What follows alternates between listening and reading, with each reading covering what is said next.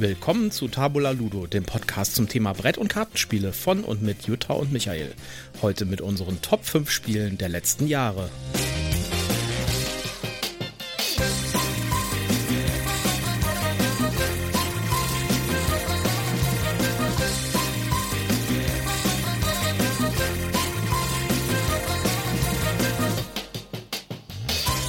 Da sind wir wieder mit Ausgabe Nummer 4. Hallo zusammen. Und auch heute haben wir wieder was Wundervolles für euch vorbereitet. Ja, heute sind wir mit einer Spezialausgabe da, nämlich unserer Top 5 äh, von Spielen der letzten Jahre. Und ich hoffe, dass wir das so hinkriegen, dass die Folge nicht vier Stunden lang wird. Das hoffe ich doch auch sehr. Bevor wir in die Thematik einsteigen, erstmal der obligatorische Werbehinweis. Ähm, wir sind nicht gesponsert, wir haben nichts geschenkt bekommen. Trotzdem ist das hier alles Werbung, weil wir Produktnamen und äh, Produktnamen nennen und Werbelinks ähm, in unseren Shownotes haben. Und das gilt nach deutschem Recht leider immer noch alles als Werbung. So, was wir heute vorbereitet haben, ist, äh, wir machen nicht die üblichen drei Spiele, sondern wir haben uns jeweils eine Top 5 unserer Lieblingsspiele ausgesucht und äh, werden euch die einfach kurz vorstellen. Wir werden versuchen, das wirklich kurz zu halten, auch wenn ich vielleicht ein bisschen ins Schwärmen komme. Wir sind jetzt allerdings auch äh, hier mit unserem mobilen Studio unterwegs heute. Das heißt, ich hoffe, dass die Tonqualität einigermaßen okay ist, weil wir nicht unsere normalen Mikrofone benutzen. Wir sind hier nämlich äh, on the road mit unserem mobilen Aufnahmestudio und sind nicht zu Hause. Ja, schauen wir doch mal, wie das alles klappt. Alles ein bisschen ungewohnt. Gut, dann fangen wir doch mal mit äh, dem. Fangen wir doch einfach mit. Also, ich würde sagen, wir gehen einfach Top 5, 4, 3, 2, 1 und machen jeweils unsere beiden Platzierungen da jeweils. Ja, bevor ich mit meiner Top 5 anfange, erstmal etwas Allgemeines zu meiner Top 5 Liste. Ähm, es handelt sich hierbei um eine vorläufige Top 5 Liste. Ähm, zum einen hast du mich relativ eiskalt erwischt, als es hieß, schreib mal deine Top 5 auf. ähm, zum anderen habe ich viele dieser Spiele erst ein oder zweimal gespielt, war total begeistert, weiß aber nicht, ob sich das auf Dauer halten wird und ob da nicht demnächst noch Spiele kommen, die mich noch viel mehr begeistern. Ähm, deswegen habe ich auch so ein bisschen versucht, ein paar verschiedene Themen, die ich einfach cool fand, abzudecken. Ähm, und auf meiner Top 5 ist das Spiel. Ja, warte mal, warte mal, ich muss da kurz noch was zu sagen. Das, äh, da hast du nämlich völlig recht, weil das nämlich natürlich nur ein aktuelles Abbild ist unserer Top 5. Das gilt auch für mich. Ich hatte tatsächlich auch Schwierigkeiten, äh, nur fünf Spiele zu finden. Und ähm, Natürlich kann sich das alles ändern. Die Spielemesse kommt ja wieder und wir entdecken jeden Tag wieder neue Spiele und coole Sachen und sowas. Und äh, da kann das natürlich sich alles nochmal ändern. Das heißt wir haben aber auch, dass wir irgendwann nochmal eine Top 5 machen werden. Genau. Und vielleicht auch mal eine Flop 5. Vielleicht auch das irgendwann. Gut, dann fangen wir an mit Nummer 5. Genau, meine Nummer 5 ist das Spiel Murph. Ähm, erstmal kurz der Einleitungstext. Im 12. Jahrhundert ist die Oasenstadt Mörf im Herzen der Seidenstraße die größte Stadt der Welt und ein blühendes Zentrum für Kultur und jeglichen Handel von Rohstoffen. Sie zieht Gelehrte sowie Karawanen mit edlen Gewürzen an, aber auch Invasoren, die immer wieder versuchen, die Stadt zu erobern und zu plündern. Tatsächlich ist das ein Spiel, was ich auch auf meiner Kandidatenliste hatte. Äh, es ist wirklich großartig.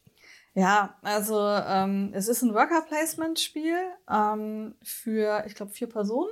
Ja ist für vier Leute. Genau. Und es hat diesen, diesen, diesen wirklich sehr ausgefallenen und auch noch nie woanders gesehenen Koordinatenmechanismus.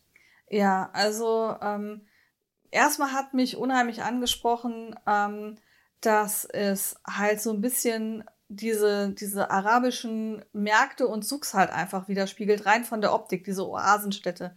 Ich war halt mal in Marokko und das hat mich unheimlich angesprochen und, und daran erinnert, wie diese Städte tatsächlich ähm, aufgebaut sind.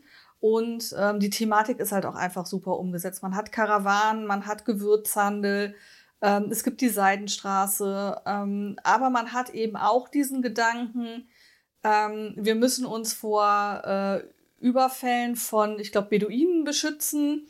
Und äh, dazu muss ich meine, meine Stadt befestigen. Und da muss man dann ein Stück weit auch kooperativ denken, sodass man hier eben nochmal eine zweite Ebene drin hat, eben nicht nur sammeln und raffen und, und sich selbst verbessern, sondern eben auch ähm, taktisch denken, wie verbessere ich die Stadt, damit wir alle gut durchkommen und ich aber trotzdem irgendwo nachher den größten Reibach gemacht habe. Genau, es, es spiegelt so ein bisschen dieses Klischee, dieses orientalische Klischee aus dem Mittelalter wieder, dass äh, man irgendwie möglichst viel ähm, Erfolg haben möchte und gleichzeitig irgendwie aber doch irgendwie gemeinsam halt in dieser Stadt sitzt. Und ähm, ja, also wie gesagt, es hat diesen, diesen sehr innovativen Koordinatenmechanismus, mit dem man, der Angriff kommt immer, kommt immer von einer Seite quasi auf das Quadrat der Stadt und äh, man muss halt die entsprechenden äh, Seite der Stadt halt befestigen und alle Gebäude, die halt frei liegen gegenüber dem Angriff, die werden halt äh, in Mitleidenschaft gezogen. Finde ich schon ziemlich innovativ, dass man ja. da halt genau an der Stelle halt so ein bisschen kooperativ zusammenarbeiten muss und dann quasi um das Rondell rum rumzieht und, und Stadtmauern baut und Gebäude an der richtigen Stelle platziert und so. Also hat eine super Spielerinteraktion, ähm, sowohl gegeneinander als auch miteinander. Und äh, man muss halt mal gucken, dass man irgendwie immer im Vorteil ist am Ende. Also toll. Ist aber auch, muss man sagen, ist von einem Verlag, den ich auch sehr gut finde, Osprey Publishing.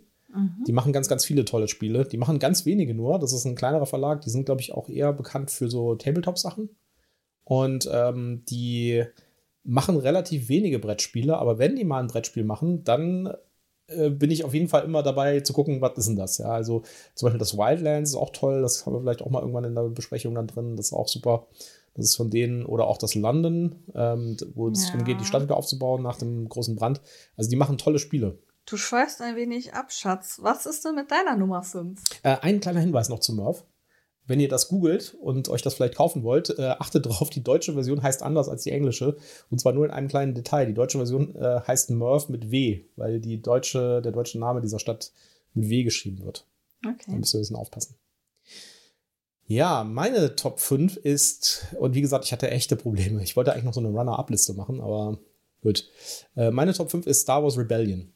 Und das ist wirklich ein episches Spiel. Es ist eine monströs riesige Box. Und normalerweise habe ich so ein bisschen mit ihm skeptisch bei so Lizenzspielen, aber Star Wars Rebellion ist einfach unglaublich gut. Das ist ein reines Zweispielerspiel.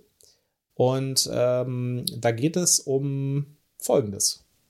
Star Wars Rebellion bringt den epischen Konflikt zwischen Imperium und Rebellenallianz in, an euren Spieltisch. Werdet imperiale Generäle und entsendet eure Streitkräfte, um den geheimen Stützpunkt der Rebellen auszulöschen.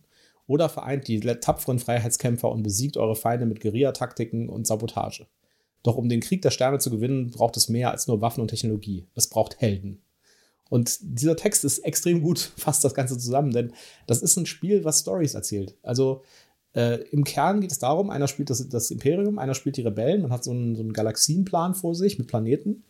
Und die Aufgabe des Imperiumsspielers ist es, den geheimen Rebellenstützpunkt, der sich auf einem der Planeten befindet, aufzuspüren. Der Rebellenspieler weiß natürlich, wo das ist.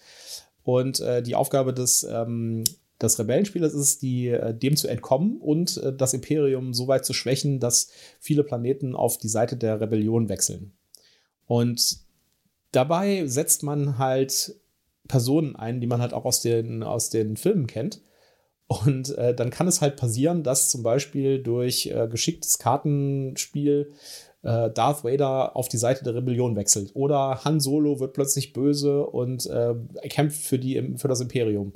Und äh, dieser Planet wird zerstört durch einen, äh, durch einen Großangriff. Und also dieses Spiel erzeugt einfach so eine, so eine eigene Storyline. Man kann wirklich am Spieltisch sitzen und kann quasi seine eigene Star Wars Story kreieren. Und das ist, das bringt dieses Spiel unglaublich gut rüber. Also ich bin, jedes Mal, wenn ich das spiele, entdeckt man wieder neue Story-Wendungen und wie die Karten zusammenwirken und sowas. Also extrem narrativ, dieses Spiel. Also toll, wirklich, wirklich toll. Äh, ich kann zu dem Spiel leider noch so gar nichts sagen, weil ich habe zwar den monströsen Karton bei dir gesehen und die Ausstattung, die ziemlich beeindruckend ist, aber wir haben es noch nicht zusammen gespielt. Nee, das äh, steht noch auf unserer To-Do-Liste. Ja. Das sollten wir, das, das müssen wir auf jeden Fall tun. Und äh, ich habe das jetzt schon sehr oft gespielt. Und es ist, wie gesagt, jedes Mal wieder ein Erlebnis. Man braucht ein bisschen okay. Zeit, äh, das dauert ein bisschen. Äh, es kann auch schnell vorbei sein. Ich hatte auch schon Partien, die waren nach einer Stunde vorbei oder nach einer Dreiviertelstunde vorbei. Aber üblicherweise ist das ein bisschen Katz und Maus und äh, ja. Und man sollte sich ein bisschen auf die, auf die Seiten halt einlassen. Also der Imperiumsspieler sollte auch irgendwie so ein bisschen Feeling fürs Imperium haben. Ja. Also äh, für, für Star Wars-Fans absolutes Muss. Wenn ihr ein Zwei-Spieler-Spiel sucht, das richtig, richtig cool ist, wahrscheinlich eines der besten Zwei-Spieler-Spiele überhaupt, dann Star Wars Rebellion. Wenn ihr keine Star Wars-Fans seid, weiß ich nicht, ehrlich gesagt. Vielleicht ist es dann ein bisschen zu viel in dieses narrative Story-Universum mit reingegangen.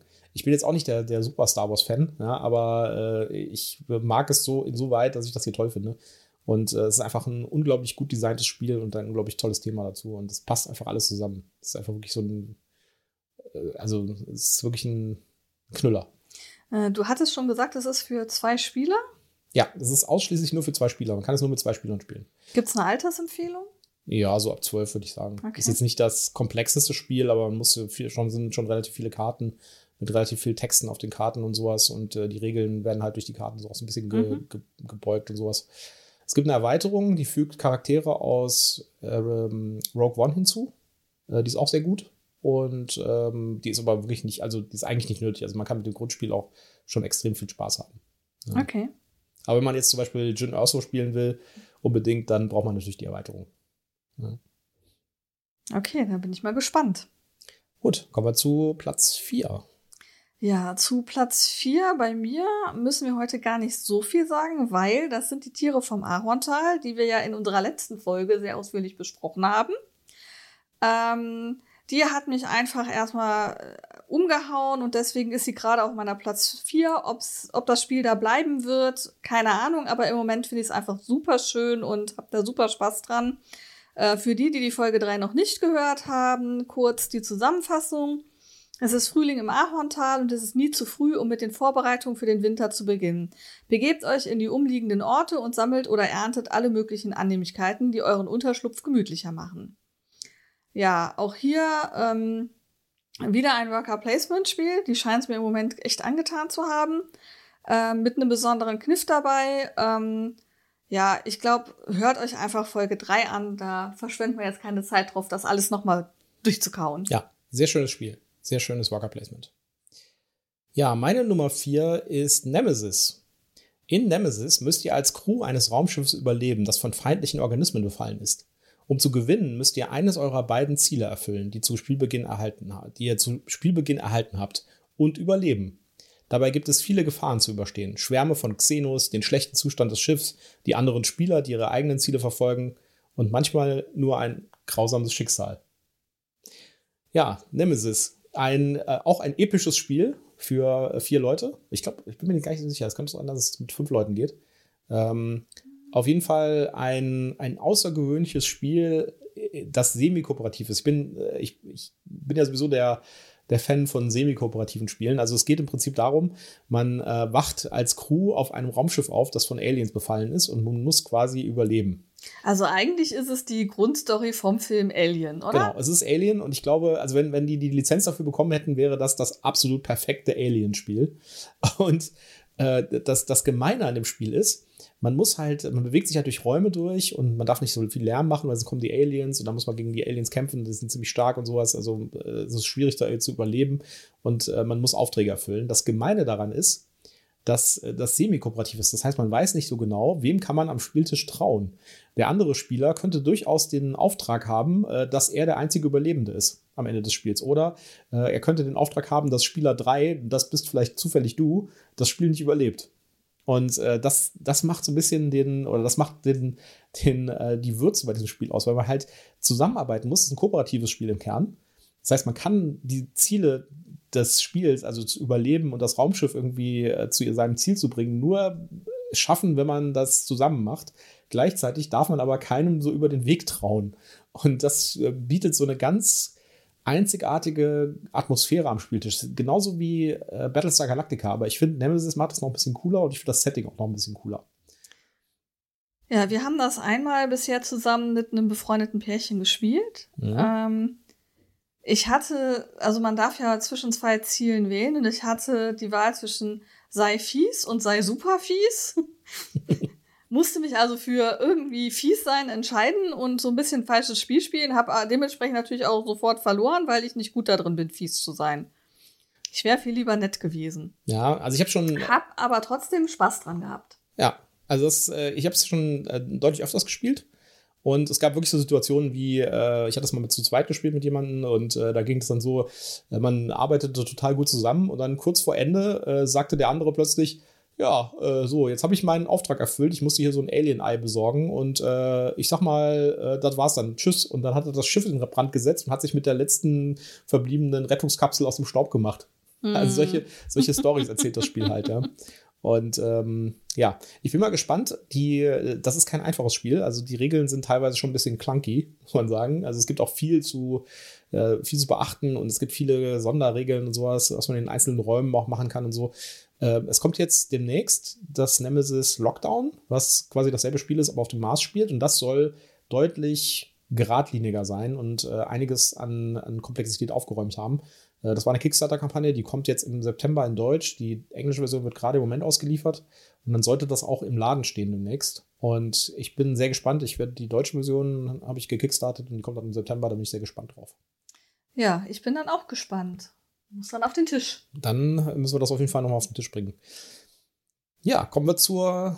Ich könnte noch tonnenweise weitere Sachen erzählen, aber ich glaube, wir machen mal Nummer drei. Machen wir mal Nummer drei. Ähm, Nummer drei hat mich aus verschiedenen Gründen gecached. Es heißt Tiny Epic Dinosaurs. Also es geht um kleine Dinosaurier. Tiny Epic ist eine Reihe, äh, wo man ganz kleine Schachteln hat. Und ähm, als ich diese Reihe noch nicht kannte und ich die bei dir so im Regal stehen sah, dachte ich, dass das halt kleine Spiele mit wenig Equipment sind, die vielleicht auch ein bisschen miniaturisiert sind aber eben ähm, halt auch klein gleich einfache Spiele. Ja, und dann haben wir angefangen, wir haben erst eins, ein anderes von der Serie gespielt und wir haben angefangen, das auszupacken und es wurde relativ schnell klar, dass das ein großes, vollwertiges, durchaus komplexes Spiel ist. Mit sehr kleinen Karten und sehr kleinem Text auf den Karten. Ja, und sehr kleinen Figürchen und teilweise sehr kleinem Zubehör, das dann auch manchmal so ein bisschen frickelig ist, aber egal. Ähm, die, die Serie an sich hat mich gepackt und ich habe jetzt die Dinosaurier genommen, weil ich die halt besonders süß fand. Ähm, ich lese mal den Text vor. Ähm, in Tiny Epic Dinosaurs haben Durchbrüche in der modernen Wissenschaft dazu geführt, dass Dinosaurier und Menschen Seite an Seite existieren. Dies hat einen lukrativen Wirtschaftszweig entstehen lassen, Dino, äh, das Dino-Ranching. Unabhängige Viehzüchter haben begonnen, Dinosaurier zu züchten, um sie an den Meistbietenden zu verkaufen und in ihren aufregenden Themenparks zu verwenden. Hast du das Zeug dazu, die erfolgreichste Dinosaurierfarm zu betreiben? Ja. Ja, der Text beschreibt es, glaube ich, auch schon ganz gut. Man muss halt Dinosaurier züchten. Genau, ganz und kleine, mini kleine Holzdinosaurier, die dabei ja, sind. Die sind sehr putzig. Ja. Also ja. die Serie ist toll. Ähm, allerdings muss man sagen, das, äh, die, die Qualität der Serie, finde ich, schwankt relativ stark. Also es gibt äh, wirklich gute und sehr gute Spiele, wie zum Beispiel Dinosaurs oder auch Tiny Epic Galaxies. Aber es gibt auch so ein paar, äh, meiner Meinung nach, Totalausfälle, wie Tiny, Epics, äh, Tiny Epic Max zum Beispiel. Mhm. Das äh, war nix. also, haben wir auch noch nicht gespielt. Haben wir noch nicht gespielt. Ich habe es schon äh, gespielt und ich äh, fand es ganz schön lame. Äh, also die, die Serie äh, schwankt so ein bisschen in der Qualität, aber das hier ist wirklich richtig cool. Und äh, wie bei allen Tiny Epics, das haben sie wirklich alle gemeint, die Ausstattung ist einfach unglaublich gut für so eine kleine Kiste. Also wenn man, eine, wenn man nur wenig Platz hat und ein paar richtig coole Spiele haben will, dann würde ich die Tiny Epic-Serie auf jeden Fall mal angucken. Ja. Äh, auch das ist äh, Überraschung, ein Worker-Placement-Spiel. Ja. ähm, ich glaube auch für vier Personen. Ja. Und äh, ja, ein sehr schönes Spiel, ähm, das nicht viel Platz im Schrank braucht, aber trotzdem richtig großen Spielplatz, Spielspaß mitbringt. Ja, und das, das Coole ist, äh, man, äh, da kommen so Vibes auf von deutlich größeren Spielen. Also hier Dinosaur World zum Beispiel, äh, das, äh, das ist ein deutlich komplexeres, deutlich größeres Spiel mit unfassbar viel Material und unfassbar vielen Regeln. Und bei Tiny Epic Dinosaurs hat man auf einem deutlich weniger Platz und deutlich weniger Regelflut schon dasselbe Feeling irgendwie. Ja. ja. Und ähm, ja, ich finde es auch toll, wenn man diese, man muss da so, äh, so, so Zäune pflanzen auf, äh, auf seinem, in seinem Gehege und muss gucken, dass man irgendwie die Fleischfresser und die Pflanzenfresser nicht zusammentut. Genau, und dann muss man gucken, dass man irgendwie möglichst viel Platz hat, damit man möglichst viele Dinosaurier züchten kann und so. Also es hat ganz, ganz tolle Mechanismen. Also ein tolles ja. Spiel. Also ähm, für alle, die sich gerade fragen, wie hatte Jutta das mit ihrer Top-5-Liste gemacht? Ähm, die hat sich in Michaels Zimmer mit den ganzen Spielen gestellt, die Regale so durchgeguckt und hat überlegt, an welches kann ich mich denn noch besonders gut erinnern, welches hat mir besonders viel Spaß gemacht. Und das war definitiv eins davon, wo ich mich richtig gut erinnere, wie viel Spaß ich mit dem Spiel hatte. Mhm. So, meine Nummer drei ist ein absoluter Klassiker. Und ist vielleicht auch ein bisschen ungewöhnlich, hat vielleicht noch nicht jeder was von gehört oder ist jemals im Laden stehen gesehen. Nämlich, das ist Twilight Struggle. Und um das Spiel zu beschreiben, muss ich mit äh, einer, einem Zitat von John F. Kennedy anfangen. das äh, tatsächlich auch im Regelbuch ganz vorne drauf ist und äh, worauf sich der Name auch bezieht. Und wieder ruft uns jetzt das Trompetensignal. Es ruft nicht zu den Waffen, obwohl wir Waffen brauchen. Es ruft nicht zur Schlacht, obwohl wir zur Schlacht gerüstet sind, sondern es ruft, die Bürde eines langen Kampfes in der Dämmerung auf uns zu nehmen. Jahr für Jahr, fröhlich in der Hoffnung, geduldig im Bedrängnis, eines Kampfes gegen die gemeinsamen Feinde aller Menschen, Tyrannei, Armut, Krankheit und den Krieg selbst. Ja, John F. Kennedy in der Antrittsrede 1961 und äh, dieser, ähm, dieser, dieses, dieser Kampf in der Dämmerung, die, das englische Original ist Twilight Struggle. Und äh, das ist das Spiel. In diesem Spiel, das ist ein Spiel von einem, von einem Verlag, der normalerweise Wargames rausbringt. Und äh, das ist ein Card-driven. Ich mache mir ein bisschen, also das wird immer gesagt, dass es, ein, das ist auch ein Wargame, aber eigentlich ist es kein Wargame. Es ist ein Brettspiel wie jedes andere auch. Es hat einen bestimmten Mechanismus. Also äh, man darf sich davon nicht abschrecken lassen. Ähm, ist ein, ein Spiel, das im Kalten Krieg spielt reines Zweispielerspiel. Einer spielt die USA, einer spielt die UdSSR. Und es geht halt darum, äh, möglichst äh, den Kalten Krieg zu gewinnen. Ja? Äh, verlieren, der, der Spieler, der den Atomkrieg auslöst, verliert. Und das ist auch so ein bisschen das, das Konzept von dem Spiel. Man bewegt sich, man tanzt quasi auf dem Rand des Vulkans und man kann äh, Einfluss ähm, gewinnen in Ländern. Also man hat so eine Weltkarte vor sich und kann da Einfluss äh, gewinnen. Und man kann halt hier Einfluss bekommen oder hier Einfluss bekommen. Man kann dann hier mehr Einfluss haben als der andere Spieler, also äh, als die USA beispielsweise oder die UdSSR. Aber man darf es halt nicht übertreiben mit seinen Aktionen, denn das kann doch bestimmt dazu führen, dass der Atomkrieg ausgelöst wird und das wäre das Ende des Spiels und dann hat man verloren. Also man tanzt quasi auf dem Vulkan mit dem Ganzen und das äh, zieht diese, diese, diese geschichtliche Zeit, bildet es extrem gut nach. Und es hat noch so ein paar andere tolle Mechanismen, die man auch bei anderen Spielen findet. Und das war eins der ersten, die das eingesetzt haben.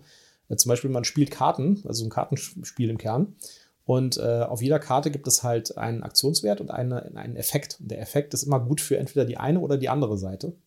Und wenn man eine Karte spielt, kann halt, und die, diese Karte hat einen guten Aktionswert, hat aber eine Aktion des anderen Spielers, kann der andere Spieler diese Aktion nutzen. Das heißt, man ist ständig auf dem, man hat ständig das Problem, dass man irgendwie möglichst was Gutes für sich selbst macht, aber irgendwas wählen muss, was möglichst dem anderen nicht zu viel gute Dinge gibt. Also gute Effekte und äh, viele Punkte und sowas.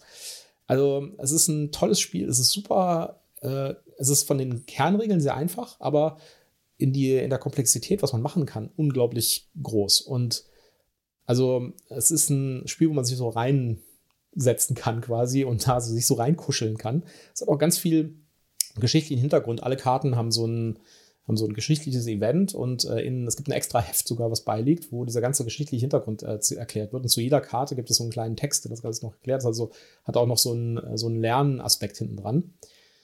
Ja, also toll. Gibt es auch als App, wer das mal ausprobieren will, gibt es eine, eine Android- und iOS-App. Ich glaube, es gibt es auch für Steam. Ähm, wenn man das also einfach nur mal testen will, kann ich nur jedem empfehlen. Ist ein absolut tolles Spiel. Äh, die Optik ist gruselig, aber das ist halt auch dem Alter geschuldet ein bisschen und auch dem, äh, dem Verlag. Die, der, der, Verlag macht halt eher so Spezialspiele für Wargamer und äh, die, die Grafik ist jetzt nicht so super toll, aber sie ist auch nicht so, dass man sagt, okay, das kann man überhaupt nicht spielen. Ja. Und äh, es war ganz lange auf Boardgame Geek Nummer 1 über Jahre, bevor es abgelöst wurde.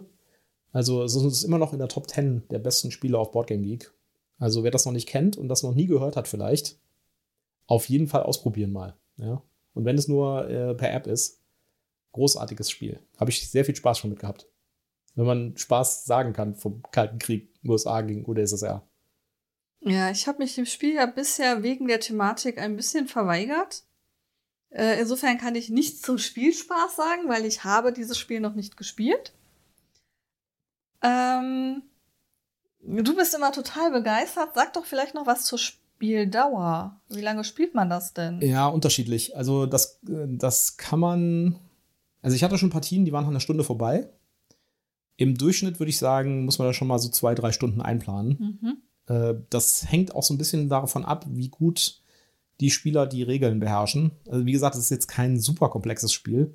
Und es hat übrigens eine der besten Regelanleitungen, die ich je gelesen habe. Also unglaublich gut strukturiert und sowas. Ähm, also es ist auf jeden Fall kein Spiel, das man mal eine halbe Stunde durchspielt. Es okay. ist also schon ein langes Spiel. Abendfüllend auf jeden Fall. Ja, vielleicht muss ich mich doch mal mit dir an den Tisch setzen und dieses Spiel spielen. Ja, du, du, den Mechanismus kennst du sogar schon von äh, Fort Sumter zum Beispiel, der ist sehr ähnlich. Ja. ähm, das kam mir sehr vertraut vor, richtig. Mhm. Sollen wir zu Nummer zwei gehen? Der große Bruder. Ja, lass uns zu Nummer zwei gehen. Okay. Äh, meine Nummer zwei ist, ähm, ich sag mal, ein Stellvertretertitel für viele Spiele dieser Art. Und zwar ist das Escape Room das Spiel. Willkommen bei Escape Room das Spiel.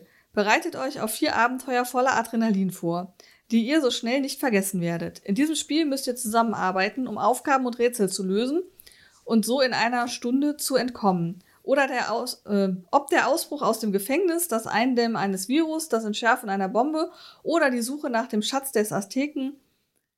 Jedes Abenteuer wird verschiedene Anforderungen an euch stellen.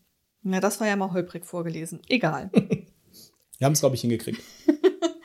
ähm, ja, also wie gesagt, es ist ein stellvertretender Titel, weil ich einfach unheimlich gerne ähm, so Escape Room Spiele spiele, aber tatsächlich nicht unbedingt als Raum vor Ort, wie man das ja häufig in vielen Großstädten, da kann man ja noch tatsächlich in Räume reingehen und dann dort ähm, sich befreien.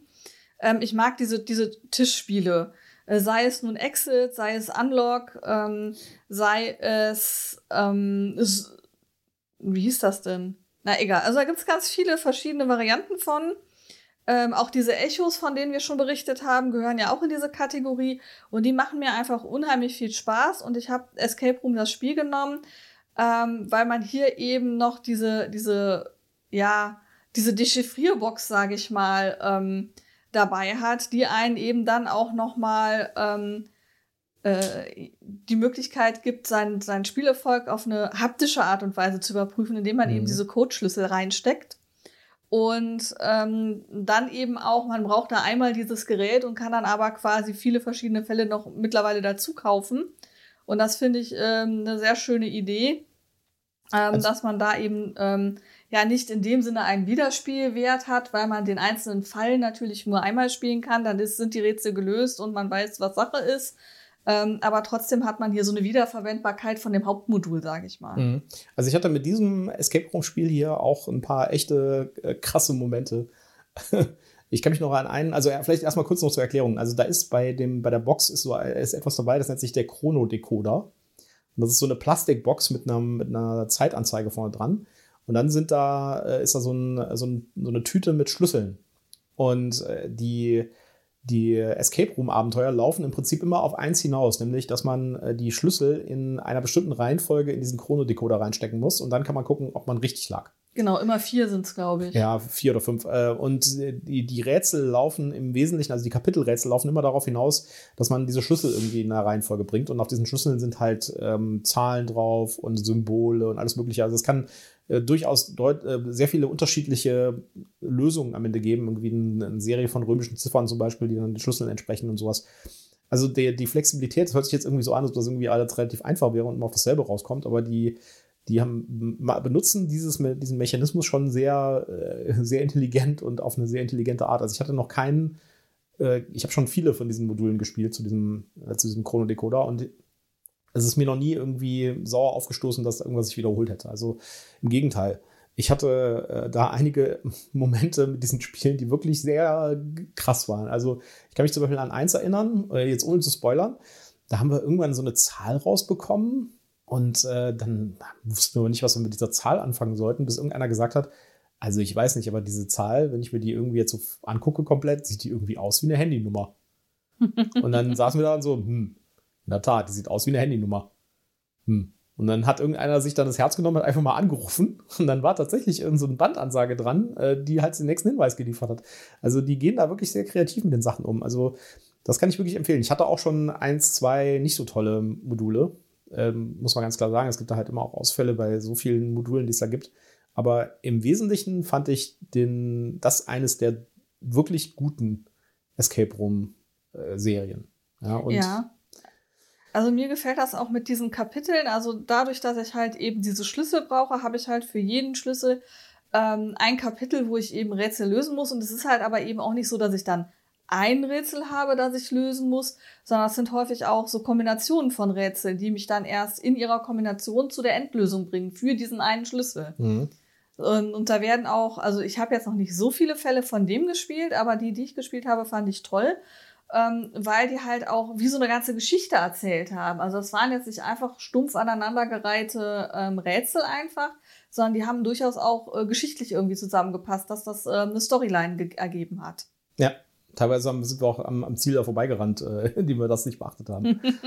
Kann mich da noch an ein Ding erinnern. Ja, ja. also äh, tolles Escape Room-Erlebnis und dadurch, dass man halt da dieses Ding vor sich hat, was da mit so einer leuchtenden LCD-Anzeige runterläuft, hat man tatsächlich auch so ein bisschen irgendwie so einen diesen Zeitdruck, ja. Ja, diesen, auch diesen haptischen Aspekt, dass man irgendwas in der Hand hat, wo man mhm. wirklich irgendwas tut und da was reinsteckt und so. Und dann klingelt das Ding oder macht zwischendurch auch mal Geräusche und sowas. Also, ähm, ja, es fühlt sich anders an, als wenn man einfach nur eine Box aufmacht und irgendwie einen Haufen Papier findet.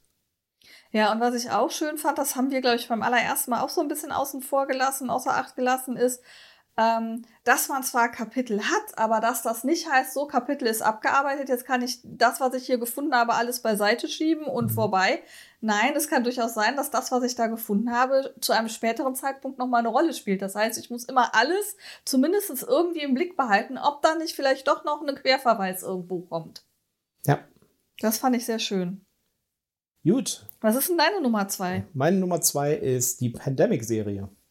Da äh, fällt es mir schwer, ein einzelnes Pandemic rauszusuchen, ähm, denn äh, das ist eine ganze Serie von Spielen. Und zwar um Folgendes. Im kooperativen Spiel Pandemic seid ihr als hochqualifizierter Angehöriger einer Spezialeinheit für Seuchenbekämpfung tätig. Ihr reist um die ganze Welt und arbeitet zusammen, um die Infektionsgefahren einzudämmen und zugleich die Grundlagen für die Erforschung der Gegenmittel zu legen. Als Arzt, Forscher oder Logistiker setzt ihr eure jeweiligen Stärken ein, um die Seuche zu besiegen, bevor diese die Welt in die Knie zwingen kann. Ja, hört sich natürlich jetzt ein bisschen äh, zynisch an in der heutigen Zeit, aber ich fand dieses Spiel schon vor der Pandemie äh, richtig cool und das war ganz, ganz lange meine Top 1. Jetzt ist es meine Top 2. Äh, das, das Spiel gibt es auch in ganz, ganz vielen verschiedenen Geschmacksrichtungen, sag ich mal. Ja? Also die, äh, das ursprüngliche Pandemic ist halt äh, so ein kooperatives Spiel, wo es um die Bekämpfung von Seuchen geht. Man fährt auf einer Weltkarte rum und man hat äh, Aktionspunkte und jeder hat eine Rolle mit einer Spezialfertigkeit und man muss durch die verschiedenen Städte fahren und die Krankheit besiegen und gleichzeitig äh, so viel Informationen sammeln in Form von Karten, dass man die Heilmittel finden kann. Das Ganze ist halt äh, voll kooperativ, es gibt keinen Gegeneinander. In der Erweiterung gab es auch so ein Gegeneinander-Ding, aber das äh, ist nicht so toll gewesen. Und äh, das treibt einem die, den Schweiß auf die Stirn. Also ich glaube, ich habe noch keinem Spiel so eine Spannung verspürt wie bei Pandemic. Also wenn man weiß, dass äh, in der nächsten Karte, die nächste Karte entscheidet quasi, ob man das Spiel gewinnt oder verliert zusammen. Und man weiß, es gibt eine 30% Chance, dass das halt jetzt irgendwie, dass da jetzt die San Francisco-Karte kommt, ja. Und man hat irgendwie den Fehler gemacht, die Spezialfertigkeit nicht an der richtigen Zeitpunkt einzusetzen und deswegen sitzt man in diesem Schlamassel. Das treibt einem schon so ein bisschen die Schweiß auf die Stirn, ja. Also äh, unglaublich dramatische, coole, filmreife Szenen, die man da rauskriegt. Und wie gesagt, wenn man mit diesem Pandemie-Thema nicht so richtig kann, gibt es dieses Spiel noch in anderen Geschmacksrichtungen. Es gibt zum Beispiel eins, da muss man die Flut verhindern. Dann gibt es eins, dann äh, fallen die Germanen in, äh, in, in Europa ein und man muss als Römer verhindern, dass die Germanen einfallen. Immer dasselbe Spiel mit ein paar Abwandlungen, aber immer dasselbe Konzept mit einem anderen Setting. Ja, das heißt, es gibt natürlich immer so ein bisschen Variationen. Also bei dem, bei dem äh, Fall of Rome zum Beispiel, da äh, gibt es ein bisschen Veränderungen, wie die, äh, wie die Seuche, in dem Fall die, die Germanen, sich bewegen über die Karte. Ähm, aber es ist im Kern immer dasselbe Spiel und es hat dasselbe Spielgefühl. Und da gibt es also ganz, ganz viele verschiedene Flavors. Und es gibt auch so eine Mikroversion davon, gibt es mittlerweile zwei, eine für Europa und eine für USA, wo man das Original Pandemic in so einer fast schon Tiny Epic Packung hat und das ja. in 20 Minuten spielen kann, statt in einer Stunde. Das ist jetzt auch kein super langes Spiel. Und äh, das ist natürlich auch toll, ist auch nicht so teuer, kann man super verschenken. Ich habe es auch schon ein paar Mal verschenkt, das kleine, ja, das Hot Zone. Äh, es gibt auch so ein paar Ableger davon, die anders sind im Spielgefühl. Äh, es gibt so auch so ein Realtime-Pandemic, das hat aber mit dem Original-Pandemic nicht mehr so viel zu tun. Also ein unfassbar spannendes Spiel, mit dem man ganz viel Spaß haben kann. Und es ist auf Familienspielniveau. Das heißt, das kann man auch mit Kindern spielen und die haben damit auch Spaß. Äh, hat also ganz einfache Regeln und trotzdem ist es äh, unfassbar toll. Ja, wir haben ja schon ein paar Varianten gespielt. Mhm. Ähm, also auch gerade dieses kleine ähm, Hot Zone fand ich total knuffig, weil es eben sich auch sehr schnell spielen lässt. Ähm, es hat natürlich auch gerade in der Pandemiezeit so, so ein bisschen was Lehrreiches, fand ich, weil es einem eben vor Augen führt, wieso das mit dem sich schnell verbreiten von Krankheiten, wie das funktioniert und wieso das so dramatisch ist und weshalb wir besser alle mit dem Hintern zu Hause bleiben sollten. Bei, bei fünf Ausbrüchen hat man das Spiel verloren. Ja, genau. also ähm, ähm, finde ich ein sehr schönes Spiel. Finde auch diesen kooperativen Gedanken, wo du aber trotzdem einen wirklich ernstzunehmenden Gegner, nämlich die Pandemie hast, den du gemeinschaftlich besiegen musst und das ist sau schwer. Ja. Ähm, das, das fand ich richtig gut und hat richtig Spaß gemacht. Ja, also ich hatte also, auch schon, ich hatte auch schon diverse, also ich hatte das mal äh, auf einem äh, auf einem Firmen-Event dabei in den USA und äh, habe das da mit Kollegen gespielt. Und ich weiß von zwei Kollegen, mit denen ich das da in der Hotellobby gespielt habe, die es hinterher gekauft haben. Und äh, einer hat mir irgendwie nach zwei Wochen oder so geschrieben, äh, dass er irgendwie äh, mit seiner Family das jetzt seit zwei Wochen spielt jeden Abend. Und sie haben es jetzt noch nicht geschafft, äh, alle Seuchen zu besiegen. Und äh, was, ich, was ich ihm denn da so aufgehalst hätte. Ja? Also. Was hast du denn auch dabei gedacht? Ja, dabei fand ich es gar nicht, also ich finde es gar nicht so schwierig. Aber vielleicht ist es auch einfach die Praxis, ja. Also ich meine, ich äh, spiele Pandemic jetzt wirklich seit Jahren. Da weiß man ungefähr, wie man da rangehen muss. Ähm, aber ich sag mal, es ist jetzt nicht irgendwie so, dass das unschaffbar ist. Ja. ja, wobei ich denke, dass da auch viel davon abhängt, ähm, wie strategisch die einzelnen Spieler unterwegs sind und wie gut die miteinander kommunizieren Ja, können. ja.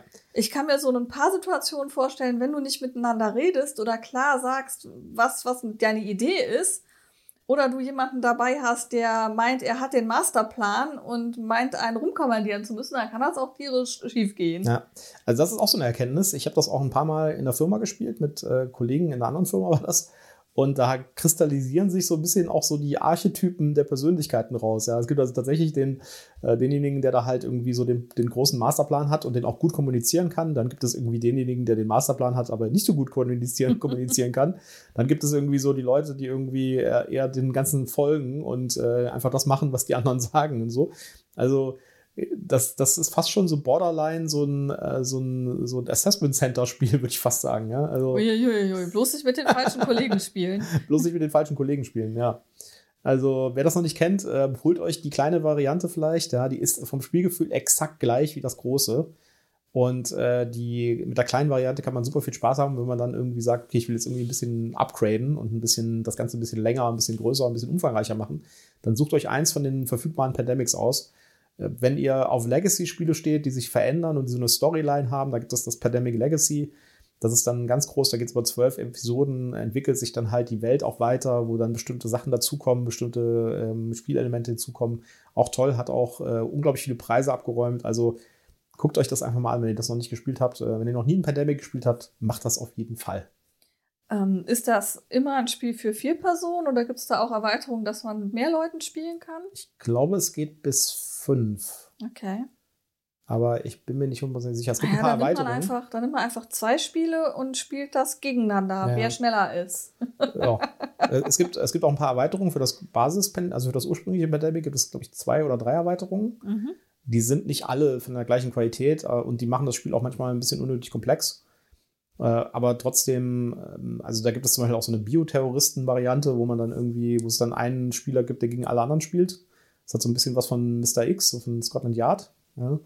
Äh, aber da gibt es auch sowas wie, da muss man irgendwie die, die Seuche mehr erforschen, muss durch mehrere Stufen gehen und so.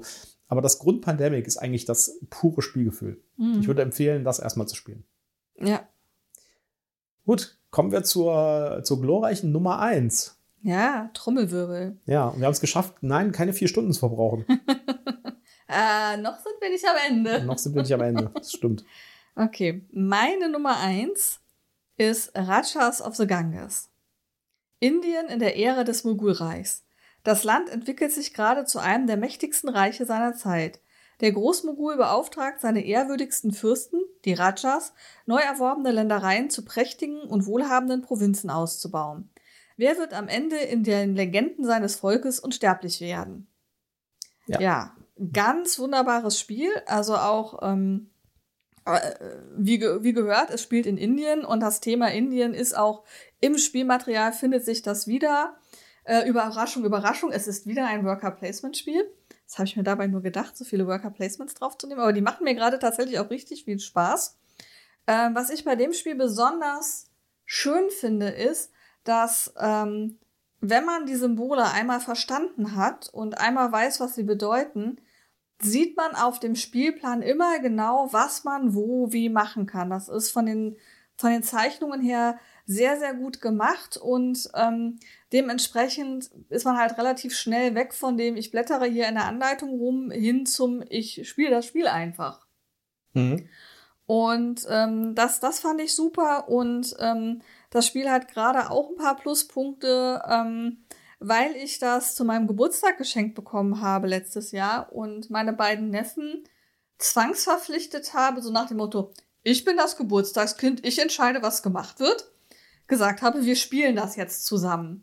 Und ähm, die waren, die sind beide nicht so ähm, die großen Brettspieler ähm, und waren erstmal so, hm, ja, können wir schon machen, aber hm, das scheint ja sehr kompliziert zu sein, aber sie haben sich darauf eingelassen und haben dann im Laufe des Spiels durchaus richtig Spaß an dem Spiel gehabt. Der einzige Kritikpunkt, der nachher kam, war, dass das ja mit, ja, ich weiß nicht, eine Stunde haben wir gebraucht oder vielleicht eine Stunde zehn, das wäre was zu lang. Also das müsste kürzer sein. Mhm. Ähm, aber ähm, sie haben Spaß gehabt. Ähm, es ist, ähm, es, es hat schöne Mechanismen. Ähm, es ist abwechslungsreich. Ich finde eigentlich immer eine Möglichkeit, um meinen Worker halt einzusetzen und irgendwas für mich rauszuholen. Und was ich halt auch so besonders schön finde, ist, dass man äh, eben nicht nur an, an einem Ziel arbeitet, sondern man arbeitet daran, dass sich Ruhm und Reichtum, die, das sind zwei gegenläufige ähm, äh, Punktelinien, dass die sich halt treffen. Und der, der es als erstes schafft, dass sich sein Ruhm und sein Reichtum irgendwo treffen, ähm, der hat dann halt das Spiel gewonnen. Und ähm, das, das finde ich einfach eine schöne Idee zu sagen, okay, ich arbeite nicht nur am Reichtum, ich arbeite nicht nur am Ruhm, sondern eigentlich muss ich irgendwo gucken, ja klar, ich kann natürlich auch nur das eine pushen, aber dann wird es halt besonders schwierig, die beiden ähm, äh, zu, einem, äh, zu einer Überschneidung zu bringen mhm. sondern dass ich beides irgendwie vorantreiben muss und dann eben gucken muss, wie mache ich das am geschicktesten, um noch schneller zu sein als die anderen. Also ich finde, es gibt selten so Spiele, wo ich irgendwie das Gefühl habe, dass die Mechanismen wie so eine, wie so, wie so Zahnrädchen zusammenpassen und einfach perfekt so matchen, dass dabei so ein rundes Spielgefühl rauskommt, dass man vielleicht, äh, dass man nach einer kurzen Zeit überhaupt keine Anleitung mehr braucht. Und das ist bei dem Spiel so. Also wenn man das erste Mal auspackt, denkt man, oh je, das wird aber ein komplizierter Trümmer. Ja, und wenn man dann in die Anleitung reinguckt, fragt man sich im ersten Moment, wie soll ich mir das denn alles merken? Genau. Und dann stellt man fest, ah, es sind Symbole da, die dich unterstützen, die dir helfen zu verstehen, was hier zu tun ist. Ja, und das hier ist, bei dem Spiel habe ich ehrlich gesagt nicht den, ähm, das Gefühl gehabt wie bei Tiere vom Ahorntal, dass ich sage, ich bin mir nicht so sicher, ob das jetzt ein Familienspiel ist oder ein Kennerspiel.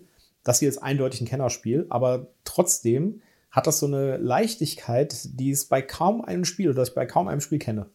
Also äh, mal davon abgesehen, dass das Thema natürlich toll ist und auch die thematischen Sachen der Mechanismen ineinander greifen gut, ist das einfach ein richtig schönes Spiel. Ja? Man, äh, man kann sagen, okay, ich will auf dem Fluss reisen, dann gibt es hier einen Mechanismus, dass man nur vorwärts kann äh, und nie wieder zurück zum Beispiel.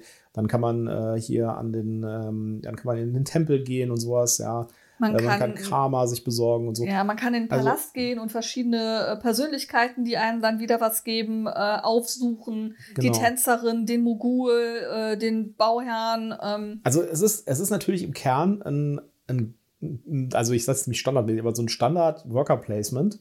Aber es hat diesen, diesen, diesen, diesen das Worker-Placement-Spiel auf ein Niveau gehoben, wo ich sage, krass, ja, das ist wirklich krass. Es ist einfach zu verstehen. Man braucht nach kurzer Zeit keine Anleitung mehr. Es hat einen Flow, in dem man so reinkommt beim Spielen, der einfach nur schön ist. Und man freut sich bei dem Spiel auch, wenn man verliert. Ja, und, und man hat auch dieses, dieses, ist vielleicht ein Vorteil, aber für mich ist das so dieses Indien-Flair.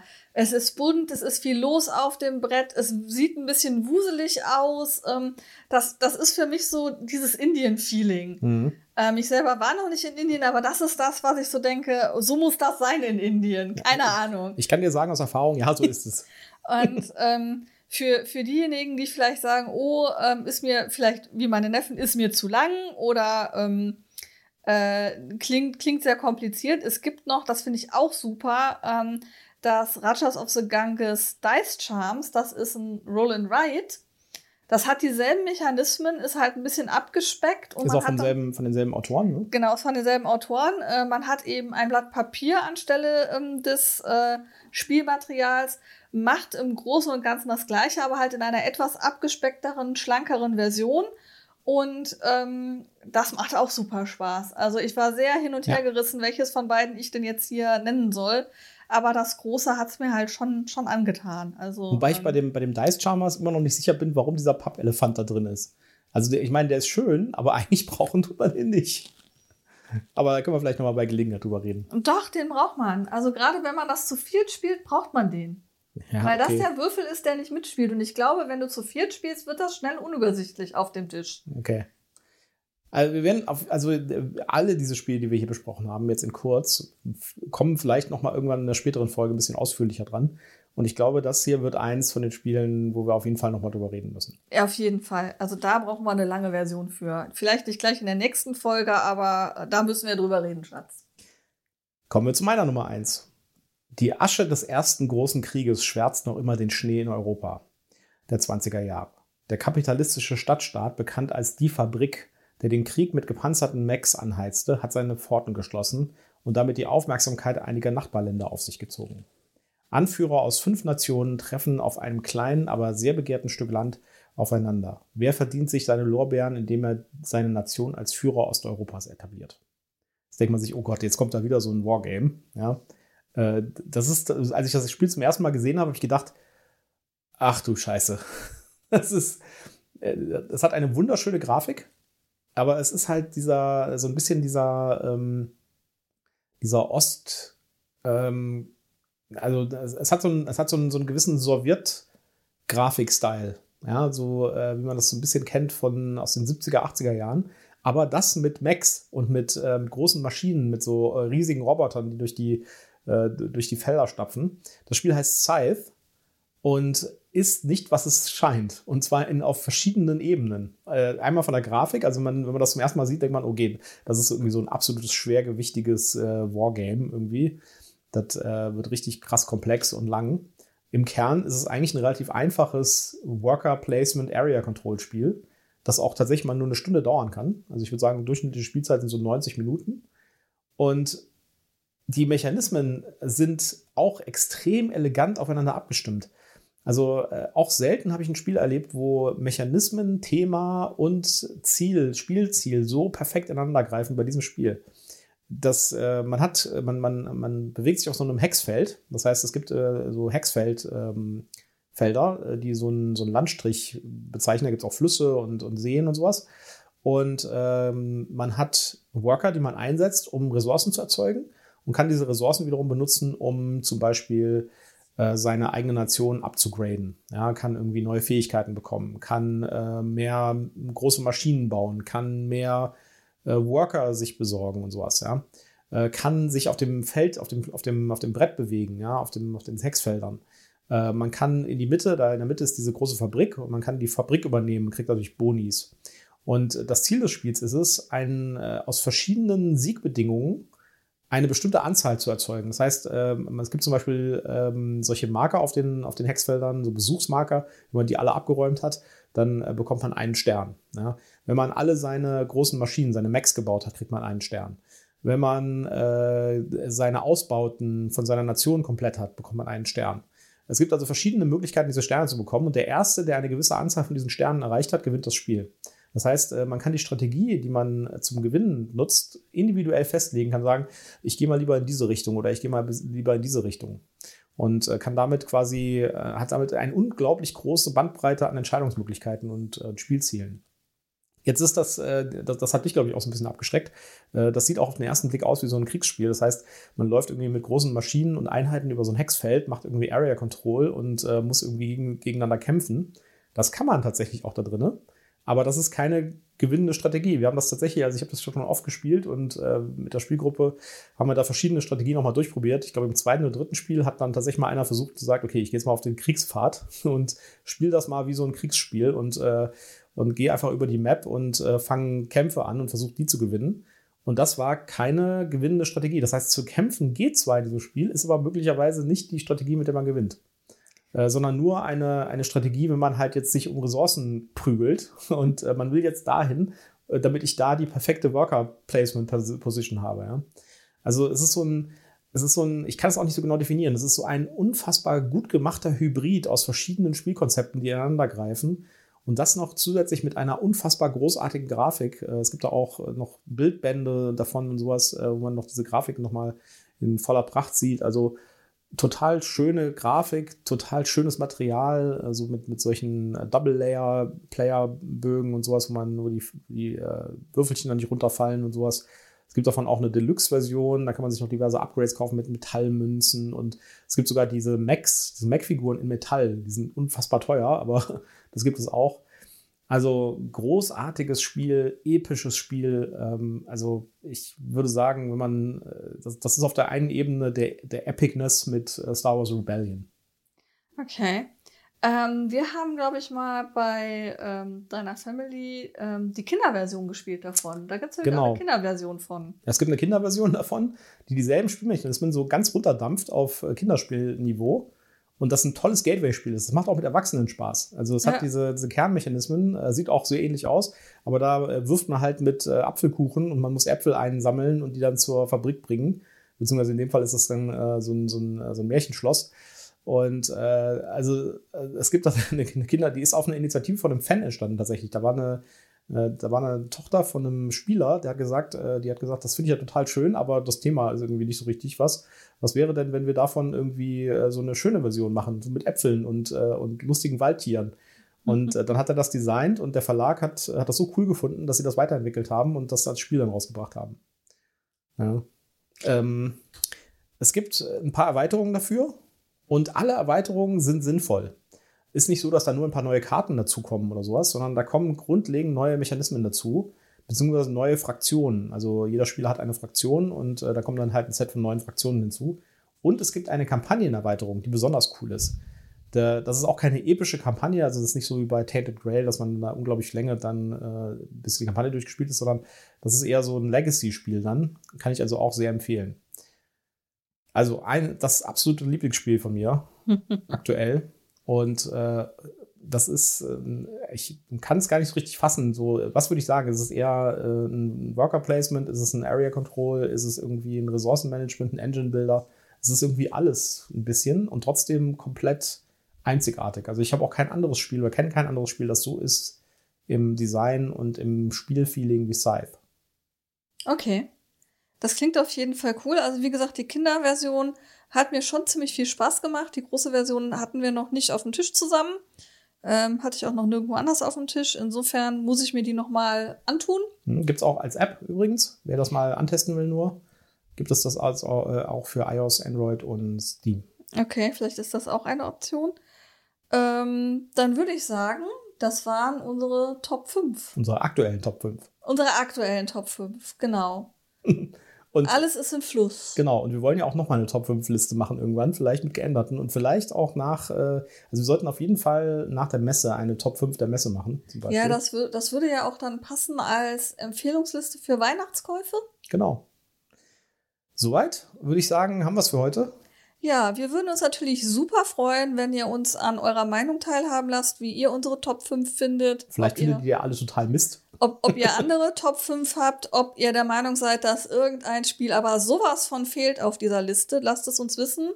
Schreibt in die Kommentare, abonniert uns, empfehlt uns. Wir freuen uns von euch zu hören. Und nächstes Mal wieder in unserem festen Studio mit vernünftigen Mikrofonen. Alles klar, dann sagen wir Tschüss. Tschüss, bis bald.